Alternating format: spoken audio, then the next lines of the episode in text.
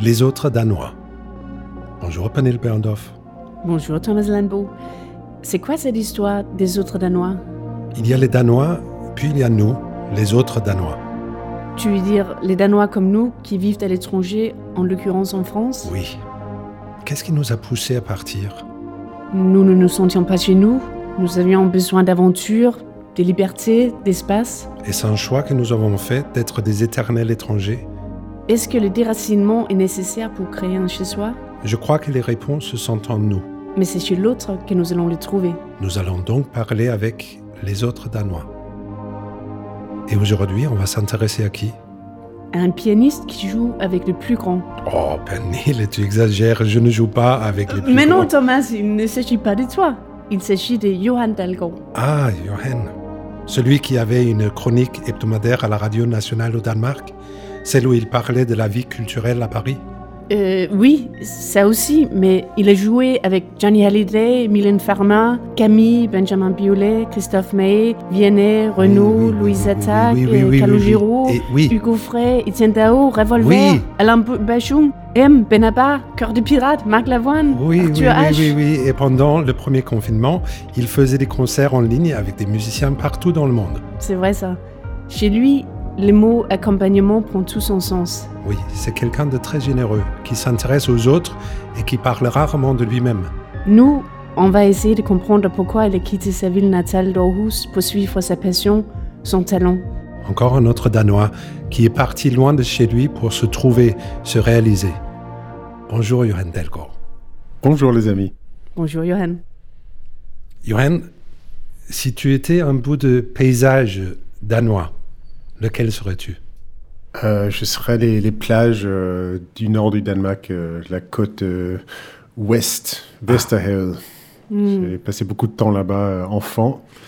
C'était les, les vacances d'été, on les passait là-bas. Du côté de, de ma mère, il y avait une maison dans la famille, euh, dans cette région, et, euh, et mon père est originaire de là-bas en fait. Donc c'est, ça j'adore. C'est ces plages, les dunes, c'est vaste. Ça me, ça me parle. C'est euh, ces dunes de sable euh, où il y a des plantations dessus pour que le sable ne s'envole pas. Donc euh, espèce de sable qui essaye de s'échapper, mais qui est fixé par. euh, Tu es en train de parler de toi. là. Oui, c'est ce que je voulais bah, dire si, aussi. si je, je dois dé- décrire, euh, ouais, si je dois me décrire par un paysage, c'est le premier truc qui me vient en tête. Mhm.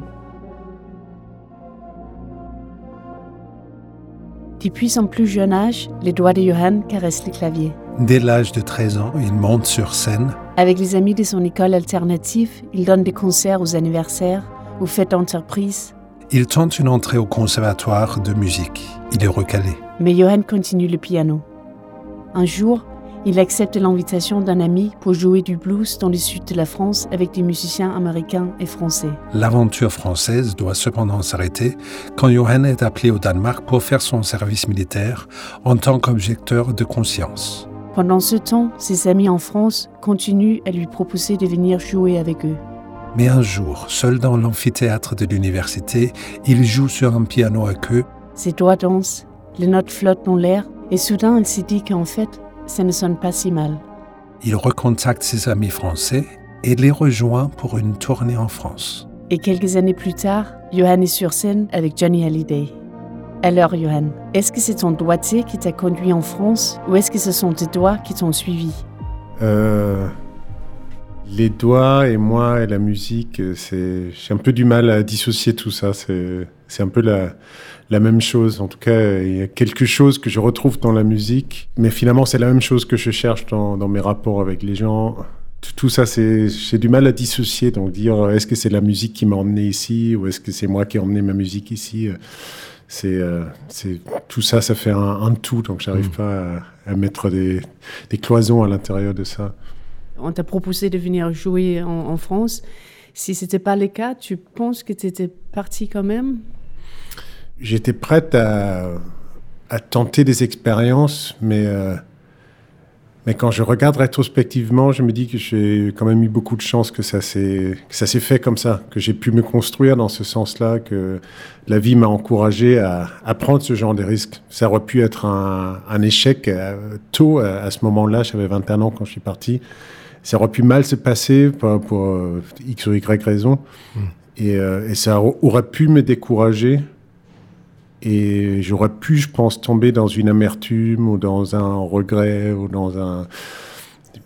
Je sais pas, j'aurais pu ne pas avoir cette confiance que, que j'ai pu acquérir au, fil des mm. années parce que, parce que les choses se sont, se sont bien enchaînées et que, et que la vie finalement m'a donné raison de, de, tenter ce genre d'expérience. Je pense que je suis moins fragile maintenant que je l'étais à cette époque-là. Donc, euh, tu étais fragile de quelle manière? Euh, bon, bah, j'étais, j'étais jeune, on n'a pas forcément. je trouve à 20 ans, on, se connaît moins. On, sait moins de ce qu'on vaut, ce que, de quoi on est capable mm. ou pas, qu'est-ce qui est important qu'est-ce qu'on peut euh, espérer euh, de la vie Par exemple, la musique, hein, mais je prends ça comme, finalement comme un exemple. Peut-être qu'il y a d'autres activités qui auraient pu me, me satisfaire, mais, mais je ne sais pas si, si j'étais assez euh, doué ou si, si finalement c'était pour, pour moi, enfin, en termes de, de, métier en tout cas. Mm. donc, donc, je pense que j'étais fragile à ce niveau-là. J'avais vécu moins de choses qui, enfin, on se construit avec les, les expériences qu'on vit, et puis j'ai pu vivre des, belles choses depuis que je suis venu en, France et, et, du coup, je, pense que je suis plus équilibré maintenant que je l'étais à l'époque. Est-ce que tu penses que, que, la confiance se fait autrement en France qu'au Danemark? Tu penses qu'il y a une différence? Oui, ah oui, ça. Il y a un côté un peu claustrophobe, je trouve, euh, au Danemark. Moi, d'où je venais, c'était euh, un milieu assez euh, sécure j'avais des, plein d'amis, plein de possibilités. Mais en même temps, ça reste une petite ville et les gens se regardent plus, je trouve. Enfin, je me sentais moins libre de tenter des choses. J'avais plus peur du regard des autres là-bas qu'ici. Je pense que c'est ça que je suis venu chercher ici finalement. Et peut-être que si je n'étais pas venu ici, peut-être j'aurais pu tenter d'autres expériences. Ma sœur vit aux États-Unis. Peut-être que si l'option France euh, ne s'était pas matérialisée, peut-être que j'aurais pu, tenter ma chance ailleurs. En tout cas, je pense que j'avais ce besoin-là de pouvoir me définir plus par moi-même et être moins contraint de, par la définition que, que les autres faisaient de moi ou moi l'idée que je faisais de ce que les autres pensaient de moi, qui t'empêche de vivre finalement le, moment euh, présent. Et ça, ça tu l'as senti aussi dans la création, dans la musique. En fait, là, tu prenais des risques aussi ou tu, tu as élargi tes... Euh, oui, oui, oui. Je... Mais même ici, c'est... J'ai continué un peu à reproduire ce schéma où il y a plein de fois où je me suis retrouvé dans des, dans des contextes euh, très agréables avec des, des, gens euh, chouettes, intéressants, doués, gentils.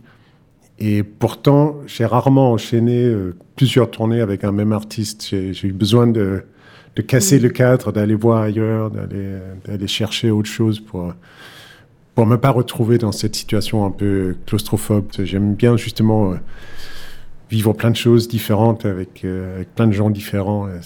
C'est très nourrissant, je trouve. Mm. Euh, ton amour pour, pour, la musique, ça vient d'où? Ah, Ça vient de ma famille, très clairement. Hein. Ça, c'est depuis des générations, il y a ça dans la famille. Mon père, il raconte euh, ses premiers souvenirs, euh, c'était son grand-père qui, pourtant, il n'était pas musicien professionnel. Il avait 14 instruments euh, accrochés au mur de son bureau. Il avait un coffre-fort et mon père, il racontait toujours que son premier souvenir, c'est qu'il jouait avec le coffre-fort comme si c'était le volant d'une voiture. Et il y avait son, grand-père qui était en train de jouer, je crois, le violon, enfin, parmi les multiples instruments qu'il jouait. Donc c'est quelque chose qui existait dans cette veine. Si on remonte plus loin, arrière au 19e siècle, il y avait des saltimbanques euh, dans la famille, dans, ce coin-là. Sa fille, qui est ma grand-mère euh, paternelle, elle n'en a pas fait son métier non plus, mais elle a joué toute sa vie euh, de l'accordéon, du piano. Elle partait en Suède pour des festivals de musique folklorique. Elle animait toute la nuit les danses folkloriques avec son mmh. accordéon. Et, j'ai aussi plein de souvenirs quand j'allais la voir pendant les vacances scolaires que des fois, j'étais réveillé au milieu de la nuit. Je, venais dans le salon, il y avait plein de gens qui étaient là. Il était en train de, de jouer des, des morceaux. Et, et, moi, petit enfant, j'avais une dizaine d'années, euh, j'avais mes petits morceaux au piano que je connaissais.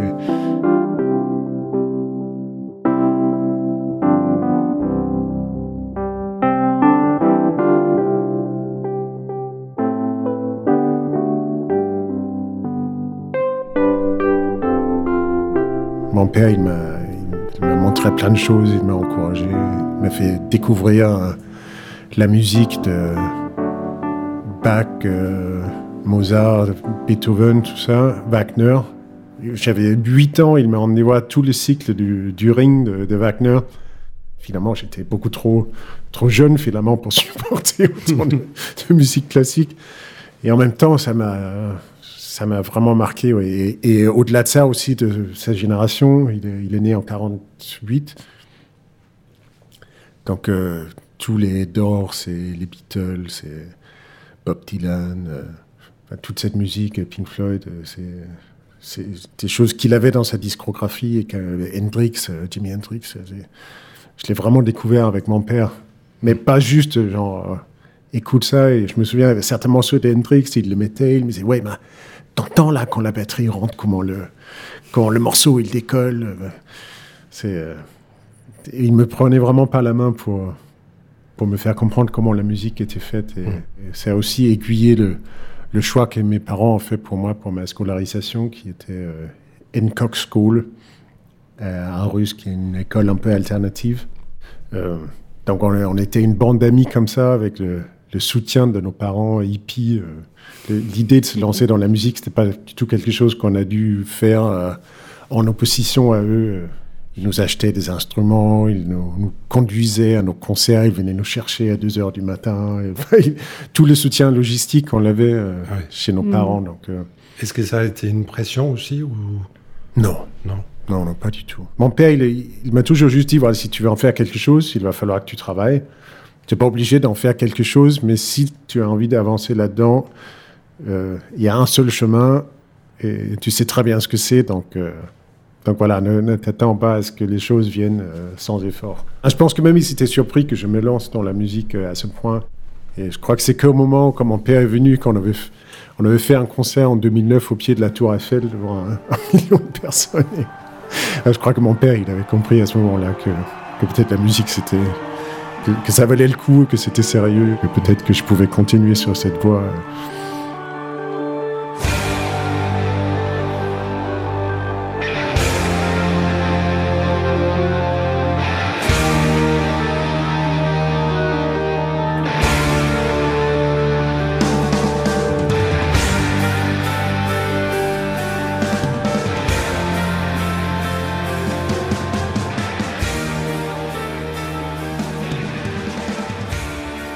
Tu nous as parlé de l'importance du soutien de ta famille et de tes amis. Ce n'était pas dur de quitter tout ça? Euh, Oui, oui, oui c'était euh, un peu effrayant euh, et, très libérateur en même temps. Je pense à, à comment je me sentais, les, émotions que, qui m'habitaient à cette époque-là, à la fin des années 90, quand j'avais 21, 22 ans. C'était une espèce d'explosion de de liberté, de, possibilités. Que, mm. Donc là, soudainement, je me retrouve avec un guitariste japonais, un trompettiste de Chicago, un, batteur de Madagascar. L'horizon est devenu beaucoup plus vaste et, j'ai pu sentir que j'avais ma place au milieu de tout ça. Euh, ça, c'était euh, très, très excitant. Et, et cette excitation-là était bien plus large que que l'incertitude, enfin l'angoisse que ça peut être de quitter euh, un endroit de sécurité. En plus, quand même, je dois dire que la, carrière de mes amis avait décollé plus rapidement que la mienne. Hmm. Donc j'étais dans ma petite chambre de bonne à Paris, dans des conditions de vie un peu inconfortables, à, faire des, concerts de blues mal payés. Donc il a fallu gérer ça quand même que... Est-ce que j'ai raté le train? Est-ce que quelque chose qui se passe euh, de plus conséquent pour eux. Donc tu avais des vrais doutes euh, si ça allait. Euh, ouais, mais quand même, je pense que les, les, doutes prenaient jamais le pas sur sur cette euh, cette joie, cette excitation de me retrouver dans un, dans des contextes aussi multiculturels et, et avoir aussi la, la, validation de des musiciens de blues qui venaient de mm. de Chicago, de Memphis et de, je me souviens de la fierté que j'avais quand Lucky Peterson m'a dit franchement, il est où le pianiste? C'était génial, c'était trop bien ce que tu as fait et tout. Mm. Comme des expériences comme ça, c'était euh, tellement validant et excitant que, que c'était beaucoup plus important que, que ce petit doute que j'avais en, voyant la, la carrière de mes amis décoller.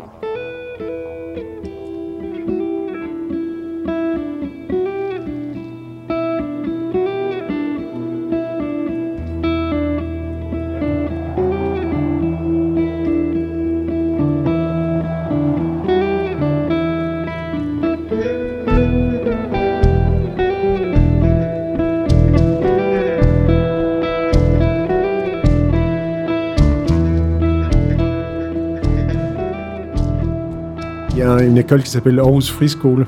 C'est une veine de l'éducation, de la pédagogie euh, musicale au Danemark qui, dit que la, musique, c'est pas du tout quelque chose de cérébral. C'est l'éducation dans les écoles où on est juste là à chanter des belles chansons. C'est pas du tout ça. la musique, c'est le corps, c'est même la sexualité. Enfin, c'est quelque chose d'expressif. Il faut que ça vienne du, du fond de ton âme. C'est pas quelque chose qui doit s'apprendre avec des notes sur un, enfin, avec des notes sur un, sur un bout de papier. C'est quelque chose qui doit de, vraiment devenir du fond de l'âme et tout. Quelque chose, enfin, c'est assez puissant. Certains élèves avaient du mal à intégrer ça. Enfin, ça peut être un peu violent pour. Tu essaies d'apprendre à un enfant de 10 ans de, bouger le bassin, de faire des cris. Euh, ouais, ça peut être un peu, euh, un peu difficile pour un enfant d'exprimer ça. Enfin, ça peut être choquant. Mais pour certains, ça a débloqué.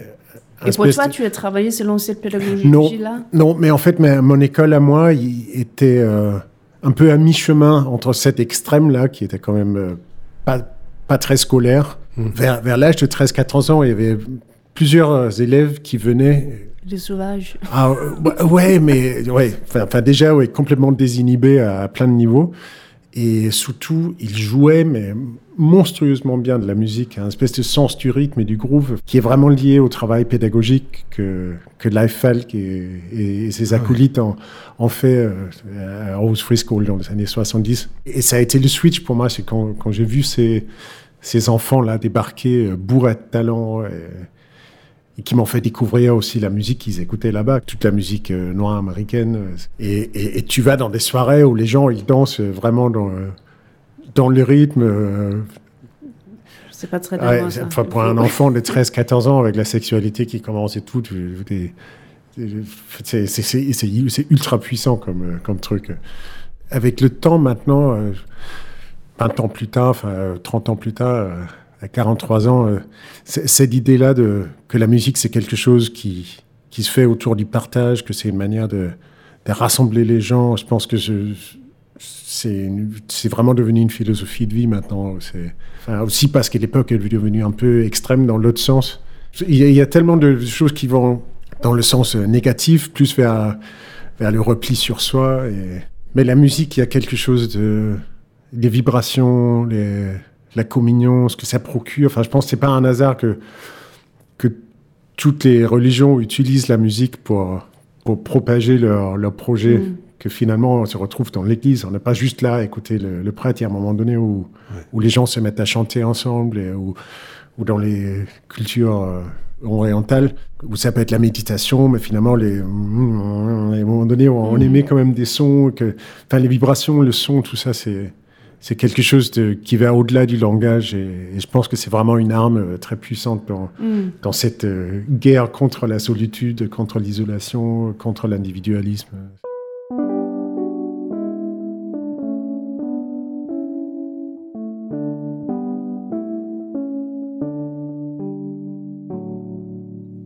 Solen er så rød, mor og skoven bliver så sort.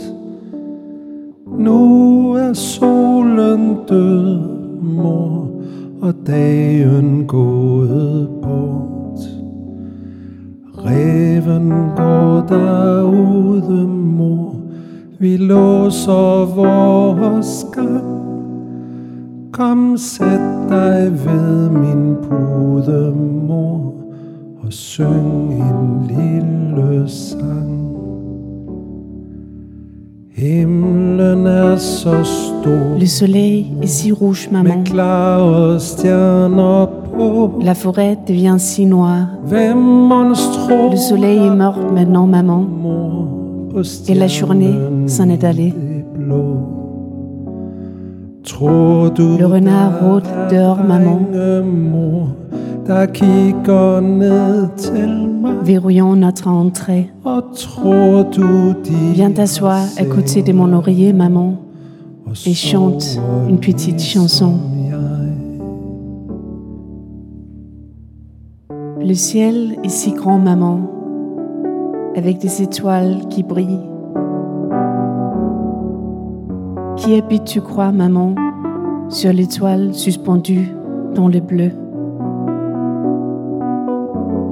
Crois-tu qu'il y a des garçons, maman, qui me regardent de là-haut?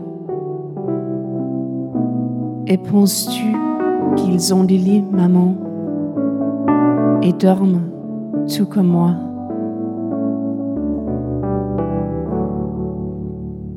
Hvorfor bliver det nat, mor, og kold og bitter vind? Pourquoi la nuit vient-elle, maman, et le vent froid et rude. Entends-tu le petit chat, maman, qui miaule et veut rentrer? Les mouettes et les sternes n'ont nulle part où loger. Oh, écoute les étoiles, elles chantent et m'apaise.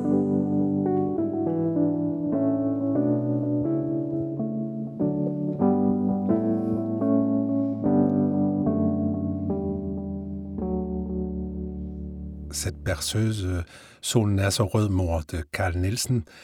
Pour chaque Danois, c'est une chanson d'enfance importante qui évoque des images très claires. Ouais, ouais. En, plus, on, le chante à nos enfants, mais ça parle aussi de, cette situation-là d'un enfant qui s'endort et mm. un peu la crainte du monde extérieur avec ces menaces qui sont euh, brillamment illustrées par les choix euh, harmoniques et en même temps avec euh, avec le retour à ce cocon rassurant, mm. intime qu'on peut vivre avec un avec un parent. Ça c'est c'est vrai que ça, ça, décrit la situation dans laquelle euh, cette œuvre est la plus souvent euh, jouée. Donc c'est... Tu t'en sers beaucoup de, cet héritage euh, musical danoise? Oui, ah oui, très clairement. Peut-être si on élargit un peu, on peut peut-être dire scandinave, parce qu'il y a aussi, notamment en Suède, hmm. mais même avec Grieg chez les Norvégiens, il y, a une culture mélodique ultra puissante la qualité des mélodies, l'intelligence des, harmonies, la simplicité, l'émotion. Il y a, une, mélancolie, mais il y a cette mélange là.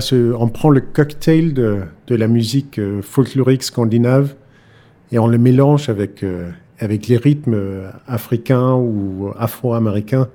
C'est c'est explosif. Euh, et je pense que pas un hasard qu'un groupe comme, comme ABBA, ça devient un, phénomène mondial. C'est cette mélancolie scandinave avec un groove par-dessus, c'est irrésistible. Et je trouve plus spécifiquement euh, par rapport à Carl Nielsen, si on regarde d'où il vient, c'était euh, finalement, il est issu d'une famille de, de, de saltimbanques. Il jouait le, violon petit, il, animait, ben, un peu comme ma grand-mère avec son accordéon, il, animait des, danses folkloriques euh, le samedi soir. Euh, et c'est un héritage qu'il n'a jamais renié. Donc, on pourrait imaginer une version plus snob de Carl Nielsen qui, maintenant qu'il est à Copenhague, que c'est un compositeur mondialement euh, connu, reconnu, qu'il pourrait dire ouais bon bah, cette musique un peu simpliste, ça m'intéresse plus du tout. Mais bien au contraire, plus il a avancé, dans son, dans son œuvre de, compositeur classique, plus il a, il a assumé, il a défendu et, euh, et composé des œuvres dans cette tradition euh, folklorique hmm. qui sont d'une simplicité euh, extrême. Enfin, n'importe, c'est, des berceuses, ce qu'on a joué. Hmm. C'est, c'est, une berceuse que tout le monde chante pour leur enfant. Hmm. Quand, quand on les couche, c'est, c'est n'importe quel enfant peut le chanter. Or que c'est une qualité au niveau de la composition. Enfin, d'ailleurs, il, il, en, il, en, parlait à l'époque. Il fait des interviews. Il disait que enfin, pour arriver à faire ça, il y a peut-être 80 euh, versions euh, abandonnées, des ratures. Enfin, ah c'est vraiment, euh, c'est pas quelque chose qu'il faisait euh, à la légère. C'est presque comme un, haïku, un, enfin, une espèce d'art simple mais extrêmement sophistiqué. On t'avait demandé de, nous apporter un, morceau de musique qui te reflétait ou un, texte et tu nous as apporté euh, C.V. Jørgensen på Grund. Oui.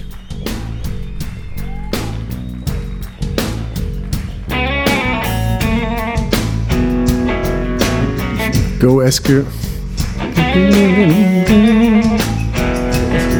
Est-ce a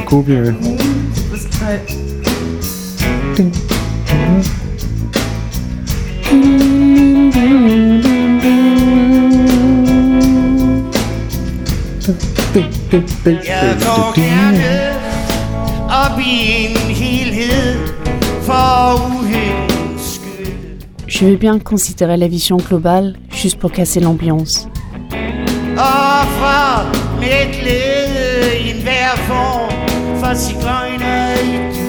Et je sacrifie avec joie toute forme d'idylle de gitan.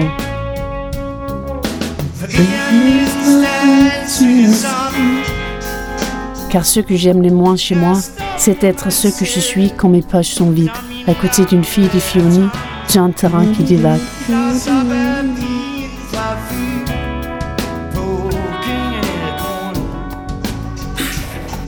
Quel groupe?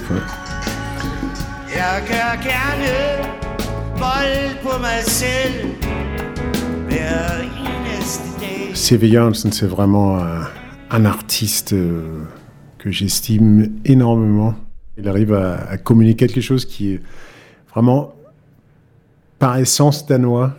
sa manière de remanier la langue, c'est tellement euh, c'est quelque chose qui nous appartient, enfin qui nous relie. Je, suis frustré de ne pas pouvoir partager ça avec, euh, avec mes amis français ou anglais. Parce qu'on a écouté là la, version live, c'est une tournée que j'ai vue en 2001, 2002. Je vivais déjà en France, mais j'étais remonté au Danemark, retrouver mes amis à, à Festival. Et euh, ah, je suis sorti du concert, j'étais sur, sur une autre planète, quoi moitié les, les, frissons, les larmes, l'espèce de béatitude. Enfin, c'était euh, ultra puissant comme expérience euh, émotionnelle. Bon, après, c'était Scanner Festival. on avait un peu fumé aussi. J'étais dans, dans, un état euh, réceptif, on va dire. Mais mais voilà, euh, et, les musiciens qui jouent là, enfin, notamment S.K. Jacobi, euh, le guitariste, chaque fois c'est, euh, juste, c'est, c'est une espèce de cristallisation de ce que je trouve important dans la musique. Et particulièrement ce morceau-là aussi, je l'adore parce que ça parle justement de que des fois il faut casser, il faut casser l'ambiance pour pour rester honnête avec soi-même. Enfin, il y a une espèce de quête personnelle c'est presque les jeunes Johan Dalgaard dans sa chambre des bonnes. je pense que pour, ouais, pour tous les, autres Danois ou pour n'importe quel expatrié, euh, c'est un peu.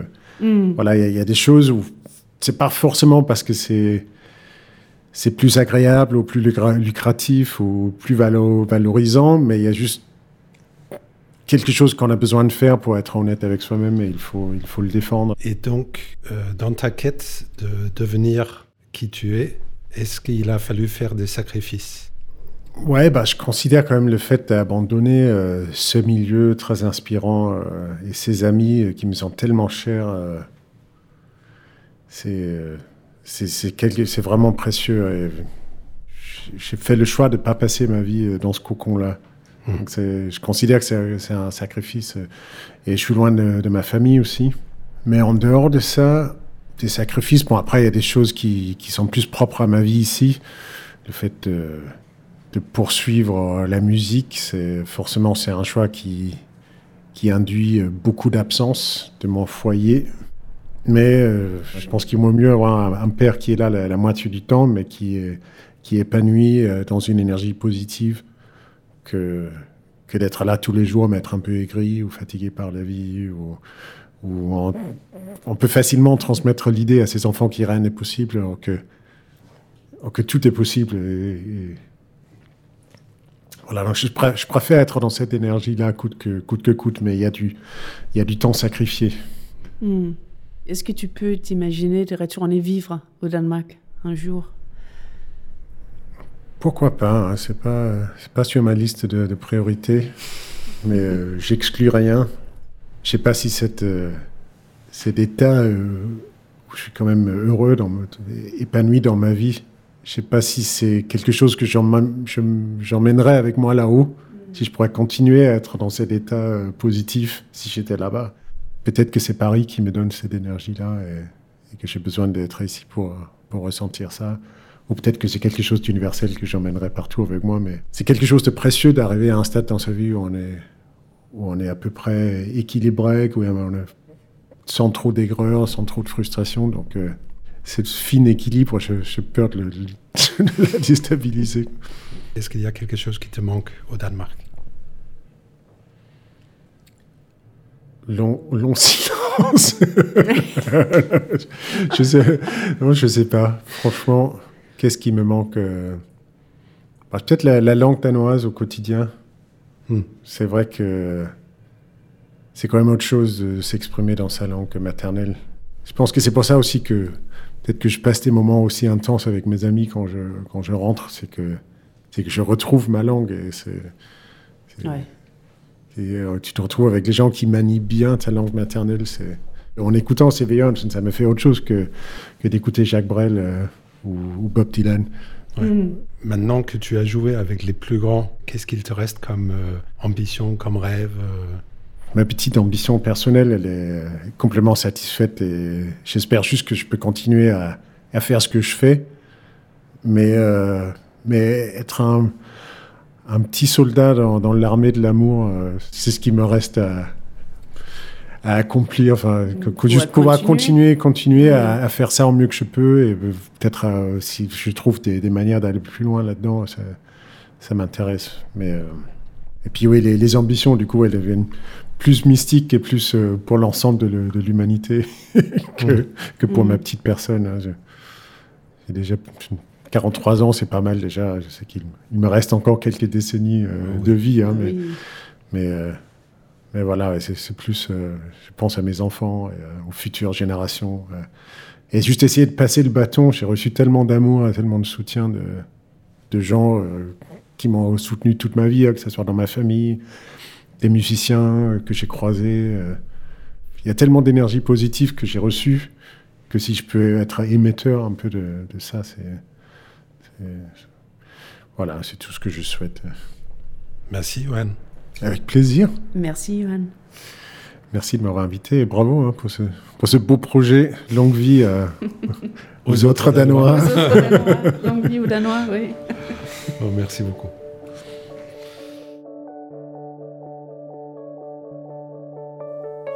Oh, mais tu te rends compte?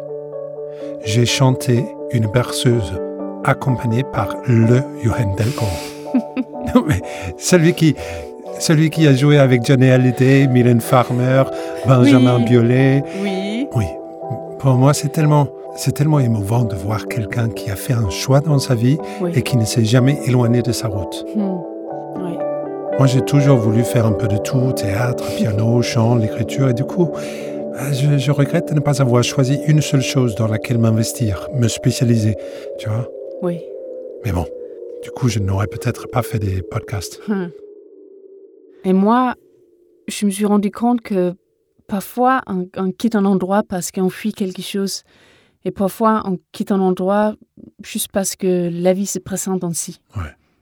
Johan avait toutes les possibilités et tous les soutiens pour pouvoir se développer au Danemark. Et pourtant, quand des opportunités se sont présentées ailleurs, hum. il y est allé. Ouais. Parfois, il n'y a pas d'autre explication qu'un coup d'aventure. Les autres Danois. Réalisé par Thomas Lenbo et Panil Berendorf. Produit par Le Bicolore. Musique originale Casper Winding. Musique supplémentaire Solen er så de Carl Nielsen et Harald Bergstedt. Clavier Johan Dalgaard, chant Thomas Lenbo. Extrait de Chance de Aske Jacobi, live in Paris på gyngende grund de C.V. Jørgensen et Que je t'aime de Johnny Hallyday live du Champ de Mars. À la technique Rémi Berger-Spiro, image Camille Jiménez. Merci à Laurent Sauvage, Maître Cruz et Luc Jiménez.